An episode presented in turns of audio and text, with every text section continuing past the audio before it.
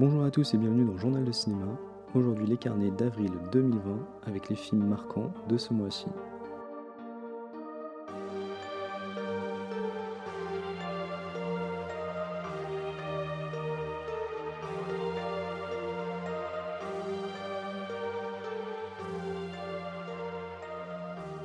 Je vous présente mes excuses pour le retard assez énorme que cet épisode a pris, mais le mois a été assez compliqué en termes de travaux et de moyens techniques. Et pour vous rappeler le concept des carnets, je parle ici des films dont je n'ai pas pu faire d'épisode dédié, mais qui avaient quand même un intérêt à être abordés dans le podcast. Et je vous propose de commencer directement avec le cas Richard Jewell, sorti en 2020, un film de Clint Eastwood avec Paul Walter Hauser, Sam Rockwell et Katie Bates. Dernier film en date de Clint Eastwood qui revient sur l'affaire Richard Jewell, un agent de sécurité suspecté à tort d'avoir été impliqué dans un attentat à la bombe lors des JO d'Atlanta en 1996 et qui va subir la pression des médias et du FBI. Au casting, on retrouve dans le rôle de Richard Paul Walter Hauser, Sam Rockwell dans celui de son avocat, Kathy Bates de sa mère, John, John Hamm en agent du FBI et Olivia White dans celui de la journaliste qui va lâcher son nom dans la presse. Clint qui continue après la mule l'an dernier, que j'avais beaucoup aimé, à dresser sa galerie de portraits de personnages, voire de héros américains ayant existé. Et le film va donc explorer comment celui qui aurait dû être célébré comme un héros va se retrouver vilipendé, notamment parce qu'il a une personnalité assez marginale et que la presse, comme le bureau, comme on l'appelle aux USA, a très mal fait son travail. Le personnage d'Olivia Wilde a suscité une polémique simplement parce qu'elle est dépeinte de manière assez peu reluisante et que la journaliste qui a vraiment existé est décédée désormais. Et en effet, c'était pas hyper classe de l'avoir rendue aussi peu appréciable, notamment avec au moins un fait fictif dont elle ne pourra jamais se défendre et dont elle n'aura jamais le droit de réponse. Mis à part ce choix un peu douteux, j'ai beaucoup aimé le film de manière générale et je sais que ce n'est pas le cas de tout le monde, mais j'apprécie le cycle que Clint Eastwood a débuté à partir de J. Edgar, que je n'ai pas vu pour le coup, et qui donc s'attarde vraiment sur des personnalités et des figures américaines. Tous les films de ce cycle ne sont pas du même niveau, mais celui-là fait partie pour moi du haut du panier. Déjà, les acteurs sont vraiment excellents, Paul Walter Hauser, qu'on aura été beaucoup à découvrir, livre une performance que j'ai trouvée vraiment fantastique. Il aurait eu sa place aux Oscars, et je suis assez étonné par son absence. Katie Bates et Sam Rockwell sont aussi, comme souvent avec eux, très bons. Même si j'ai peur que l'ami Sam commence un peu à s'enfermer dans ce style de jeu et de rôle qui le caractérise ces dernières années, j'espère pour lui qu'on le verra dans des registres un peu différents. Ce que je trouve vraiment passionnant dans la mise en scène de Clint, c'est qu'au-delà d'un style qui peut paraître assez académique, dans les cadres, le rythme, etc., il arrive à mêler une forme de suspense à un biopic dont on connaît finalement la fin dès le début, car malgré tout on se demande comment Richard va se sortir de cette situation kafkaïenne. Vraiment avec une maîtrise assez déconcertante, il arrive à mettre tous les éléments en place et à dérouler sa thèse très critique du système médiatique, mais aussi de l'État qui, au lieu d'aider ses concitoyens, va en écraser un pour donner l'exemple? On a même droit à une scène de l'attentat qui prend vraiment aux tripes, un film qui aurait pu avoir un épisode dédié, j'imagine, parce qu'il y a vraiment beaucoup de choses à en dire, et vraiment je vous conseille fortement de le rattraper, d'autant qu'il est assez facile à trouver à cause du confinement et de la souplesse des règles d'accès au film sorties ces derniers mois. En conclusion, j'ai trouvé que c'était vraiment un très bon Clint Eastwood.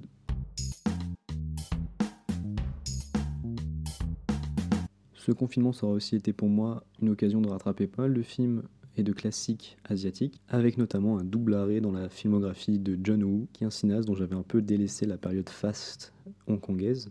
Et je vais commencer en vous parlant d'une balle dans la tête, sorti en 1990, un film donc de John Woo avec Tony Leung, Jackie Chung et Wesley. Film qui est considéré par beaucoup d'amateurs de cinéma hongkongais comme un des meilleurs de John Woo, il raconte l'histoire de trois jeunes hommes qui vont devoir fuir Hong Kong à la fin des années 60 et se rendre au Vietnam où la guerre fait des ravages. Un film que j'ai trouvé assez curieux dès ses premières minutes, je dirais même le premier quart d'heure, qui est une catastrophe assez totale.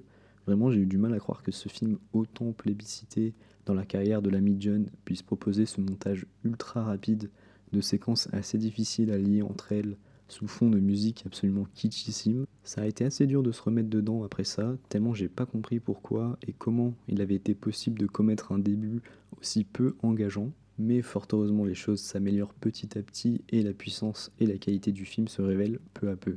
Avec toute la violence qui caractérise le cinéma de John Woo et nombre de films hongkongais de l'époque, on va assister à une descente aux enfers assez terrible où une amitié qui semblait inaltérable va se déliter peu à peu, on va pas se mentir, ça rafale dans tous les sens pendant ces deux heures et quart. On a de nombreuses séquences assez chocs, notamment l'arrivée au Vietnam qui se fait avec une découverte particulièrement dramatique du pays et de tout ce qu'il gangrène à l'arrivée de nos compères, ou encore une fameuse scène d'une tension magistrale qui rappelle bien sûr Voyage au bout de l'enfer et une certaine scène de roulette russe. Et ce dernier a beaucoup d'éléments qui se rejoignent et qui se retrouvent dans Une balle dans la tête. Et c'est assez clair que John Woo s'est beaucoup inspiré du travail de Chimino dans ce film.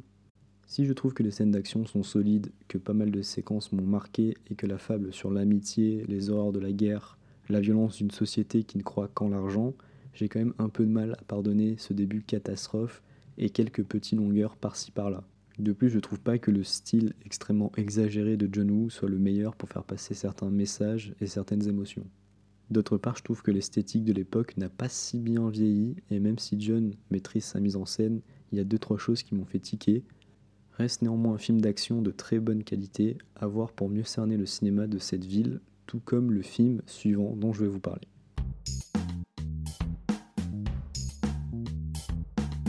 Et ce film, c'est The Killer, sorti en 1989, toujours de John Woo, avec Cho Yun-fat, Danny Lee et Sally Ye. Et donc poursuite de mon rattrapage John Woo avec un autre de ses films phares de la période hongkongaise, qui est un vibrant hommage aux samouraïs de Melville, au point que les deux personnages partagent le même prénom. L'histoire c'est celle donc de Jeff, tueur à gages, qui lors d'un contrat va accidentellement blesser et rendre aveugle une chanteuse de bar prénommée Jenny. Il va essayer de racheter cette faute en acceptant un dernier contrat pour offrir une vie meilleure et une chance de retrouver la vue à Jenny. Là encore, un film avec beaucoup de qualité et surtout qui contient énormément d'idées et de séquences dont on ressent l'influence dans des œuvres postérieures et notamment dans le cinéma d'action américain des années 90-2000. Et ce que j'ai le plus aimé dans le film, c'est évidemment les séquences d'action et leur mise en scène. On a tout ce qu'on aime chez John, des ralentis, des effusions de sang, de la poursuite, des colombes. J'avais pas mal d'affection pour À toute épreuve, et dans celui-là on retrouve toutes les qualités des séquences un peu musclées de ce dernier. De plus, Shoyun Fat, en espèce de héros mutique, qui essaye de réparer l'irréparable en tirant sur des méchants pendant deux heures, dégage un charisme assez phénoménal. Sa confrontation avec Danieli en flic, qui a un sens aiguisé du bien et du mal, fonctionne à merveille. Comme le précédent film, le style John Woo est assez particulier et je peux comprendre qu'on n'y adhère pas totalement notamment à cause de certaines exagérations vraiment très marquées, mais je pense que c'est un très bon divertissement avec une vraie ambition stylistique. C'est un cinéma que j'ai toujours apprécié mais qui me décroche pas non plus la mâchoire, mais si vous voulez découvrir John Woo, période Hong Kong, ce film est sans doute celui que je recommanderais en premier. Il faudra mettre de côté les personnages un poil caricaturaux et l'histoire quand même assez basique pour se laisser emporter par les séquences d'action et le rythme effréné de ces deux heures avec Cho Yun Fat. Et un changement total de registre avec cette fois-ci Baraka sorti en 1992, un documentaire de Ron Fricke et Koyan Ikatsi en 1983, documentaire de Godfrey Reggio. J'ai vu les deux films coup sur coup et j'ai décidé qu'il serait sans doute intéressant de parler des deux en même temps. Et si vous ne les connaissez pas, vous allez vite comprendre pourquoi. Koyanis Katsi, et je vais essayer de ne pas le prononcer trop souvent, est un film non narratif qui consiste en un montage d'images diverses, que ce soit des paysages montagneux, la ville, la technologie agrémentée par des timelapses, ou plutôt de l'intervallomètre pour la francophonie. Un film dont le sens s'articule autour de trois prophéties Hopi, un groupe amérindien, et qui en gros donne la clé de lecture des images que l'on nous propose à l'écran. C'est une œuvre culte pour bon nombre de personnes, notamment pour sa forme assez libre et novatrice qui va inspirer d'autres cinéastes, mais aussi pour la fabuleuse musique de Philippe Glass qui rend l'ensemble vraiment hypnotique. Dès le début, cette séquence de fusée qui décolle nous met directement dans le bain de ce torrent d'images qui va nous proposer le film. Et pourtant, même si j'ai apprécié le long métrage, j'ai pas été tant que ça convaincu par la démarche. J'ai l'impression qu'à certains moments, certaines images étaient un peu posées au hasard et qu'il y avait presque une forme de facilité dans le montage, notamment parce que la musique de Philippe Glass est tellement grandiose qu'on se demande si n'importe quelle image aurait pu devenir magnifique ou pleine de sens en la superposant à cette bande son. Et bien que j'ai vu ce film avant Baraka, mon sentiment a été justement renforcé quand j'ai vu ce dernier qui est pour moi un cran au-dessus. Le point fort de ce film-là, ça reste quand même l'abstraction des images qui fait que chacun peut finalement y retrouver un peu ce qu'il veut, l'interpréter comme il le veut, trouver un sens ou non, se laisser emporter par les images ou non, et sans forcément s'attarder sur les fameuses prophéties, chacun pourra trouver dans ce montage non narratif le sens profond qu'il veut aux images qu'il voit. Mais de l'autre côté de la balance, il y a Baraka, qui est un film qui a été conçu par Ron Fricke, qui est le directeur de la photo de Koyani Katsi. L'affiliation est donc évidemment très claire, sauf que Baraka va s'orienter dans une direction plus spirituelle, notamment en filmant des rites religieux, mais aussi des paysages naturels ou non, mais si la forme est similaire, la manière dont sont filmées les images, montées et structurées, éloigne quand même les deux œuvres, notamment par le fait que Baraka se montre pour moi plus fort dans son imagerie et son propos. Il est clairement dans le club très fermé des concurrents au titre de plus beau film du monde. Il y a quantité de plans absolument renversants et inoubliables, que ce soit les séquences de rites religieux avec les chants balinés ou toute la scène accompagnée par la musique de Dead Can Dance qui est une forme de grand coup de poing dans le visage. Justement, ce que je préfère dans Baraka, c'est que l'aspect non narratif est quand même assez narratif, parce qu'on finit par trouver un sens beaucoup plus clair et évident. Et cet ensemble d'images, eh bien, j'ai trouvé qu'il était beaucoup plus euh, signifiant, on va dire, que celui de son prédécesseur. Là encore, la musique est une part très importante du film, les images étant sublimées par la BO de Michael Stearns. Pour conclure, c'est un genre de film qui est quand même assez particulier et qui parle à la sensibilité de chacun. Certains resteront totalement hermétiques au défilé d'images des deux films, d'autres seront saoulés peut-être par l'ambiance un peu mystique de Baraka, mais adoreront la compilation plus abstraite de Kuyanikasi, que j'ai dû mal prononcer pendant à peu près toute la séquence. Mais c'est un type de cinéma assez rafraîchissant qui ne tient pas du tout le spectateur par la main avec une voix off ou une narration un peu lourde, et je vous conseille vivement de tenter l'expérience au moins une fois. Moi, je vais essayer de regarder Samsara, que j'ai pas encore eu le temps de voir, mais qui a l'air d'être du même ton et de la même qualité que Baraka par le même réalisateur. Et j'ai décidé de conclure ce carnet d'avril avec un gros morceau et l'arrivée sur Netflix des films de François Truffaut et des films, on va dire, de patrimoine du cinéma français. Et j'ai donc décidé de regarder Baiser volé, Domicile conjugal et L'amour en fuite de François Truffaut avec notamment Jean-Pierre Léo et Claude Jade. Ces trois films font suite aux 400 coups pour former la saga Antoine Douanel. Et pour ceux qui ne sauraient pas, Antoine Douanel, à ne pas confondre avec une célèbre star du web, c'est le personnage emblématique et une sorte d'alter ego du cinéma de Truffaut qu'il mettra en scène dans quatre films et dans un segment du film L'amour à 20 ans. Le tout premier film de Truffaut, c'est également le premier d'Antoine Douanel, Les 400 coups, qui parle de l'enfance de ces derniers. Et c'est un film qui fait souvent partie des mieux considérés de la filmographie de Truffaut, mais dont je ne suis pas hyper fan personnellement. Il est un peu en marge des trois suivants, surtout à cause et grâce à Christine Darbon, qui est interprétée par Claude Jade, qui va être l'histoire d'amour principale autour de laquelle gravite la trilogie, qui suit donc les 400 coups. D'abord avec Baiser volé, qui est celui que j'ai préféré de l'ensemble. Antoine va se faire virer de l'armée et enchaîne les petits boulots jusqu'à devenir détective privé et infiltrer un magasin de chaussures où il va s'éprendre de la femme du patron, Madame Tabar, alors que parallèlement il flirte avec Christine Darbon. Et grâce à ma consultation rituelle de Wikipédia pour avoir des petites infos sur le film, le casting, etc., j'ai lu que l'intrigue était calquée sur le Lys dans la vallée de Balzac, que je n'ai jamais lu, mais qui sera évoqué à la fin du film. Et si le film est bon, c'est d'abord grâce à Jean-Pierre Léo qui excelle vraiment dans le rôle de Douanel un peu rêveur, parfois paumé et qui se retrouve de manière improbable détective privé.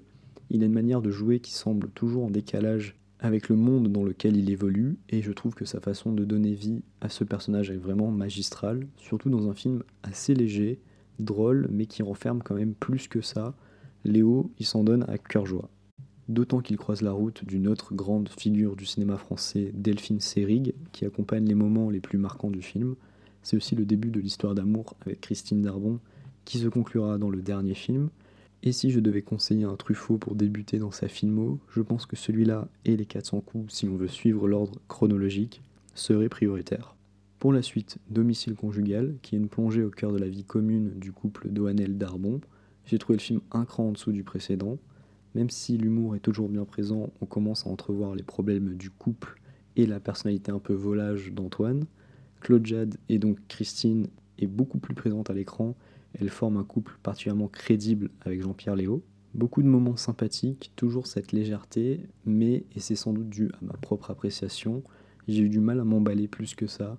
C'est un film qui se laisse suivre, j'aime toujours voir Jean-Pierre Léo courir à droite à gauche, prêter de l'argent à un semi-inconnu dans la rue et flirter avec Kyoko, mais pas plus. Et je pense que malheureusement ce film a beaucoup souffert pour moi de la comparaison avec le précédent qui est vraiment vraiment supérieur. Et j'ai vraiment pas grand chose à en dire de plus, donc je vais passer au troisième, le plus faible des trois, selon moi, L'amour en fuite. L'histoire entre Antoine et Christine est terminée, et Antoine se remémore ses aventures passées qu'il a décrites dans un livre, mais il essaye également de maintenir en vie sa relation avec Sabine, très bien jouée par nul autre que Dorothée. Il va cependant croiser à la gare Colette, un amour d'enfance, joué par Marie-France Pizier. Et ce cher François s'est lancé dans quelque chose d'original en incluant tout au long du film des images, voire des scènes entières des précédents films. Et pour quelqu'un qui venait tout juste de les voir, c'est un peu dramatique. Il y a beaucoup trop de ces images, tant qu'à certains moments on se demande si c'était pas juste de la flemme ou des restrictions budgétaires comme dans les épisodes filler de séries télé. Et je trouve ça vraiment dommage parce que le reste du film garde les qualités vues précédemment. Colette est un personnage que j'ai beaucoup aimé et qui est superbement interprété et l'histoire entre Sabine et Antoine est bien menée jusqu'à la conclusion. C'est ce qui me rend un peu triste dans ce dernier film, c'est qu'on sent l'amour profond de Truffaut pour son personnage et pour son œuvre, mais toute la sincérité du monde ne suffit pas toujours à faire un bon film. Pourtant, voir Antoine quitter l'appartement de Sabine avec les 18 volumes du journal de Léoto, ça reste un moment assez drôle, et de ceux qui font le sel du personnage d'Antoine Douanel. Du coup, mon sentiment est vraiment ambivalent sur cette conclusion parce que j'ai beaucoup aimé certains points, mais le montage d'images déjà vues m'a quand même plutôt dérangé et c'est franchement une idée qui aurait pu être intéressante mais qui n'est pas du tout réussie pour moi. En conclusion, je pense que si vous avez Netflix, il n'y a pas de raison de ne pas vous laisser tenter si vous ne les aviez pas vus comme moi. Ce sont des films qui sont quand même assez courts, portés par un personnage vraiment marquant du cinéma français, et c'est un cinéma d'une légèreté qui pourra s'avérer utile en cette sortie de confinement. Et c'est la fin de ce long carnet. Merci à vous de m'avoir écouté. Si le podcast vous a plu, n'hésitez pas à vous abonner sur votre plateforme d'écoute favorite. Et promis, les prochains carnets arriveront beaucoup plus vite dans le mois que celui-ci. Rendez-vous au prochain épisode. Bye bye.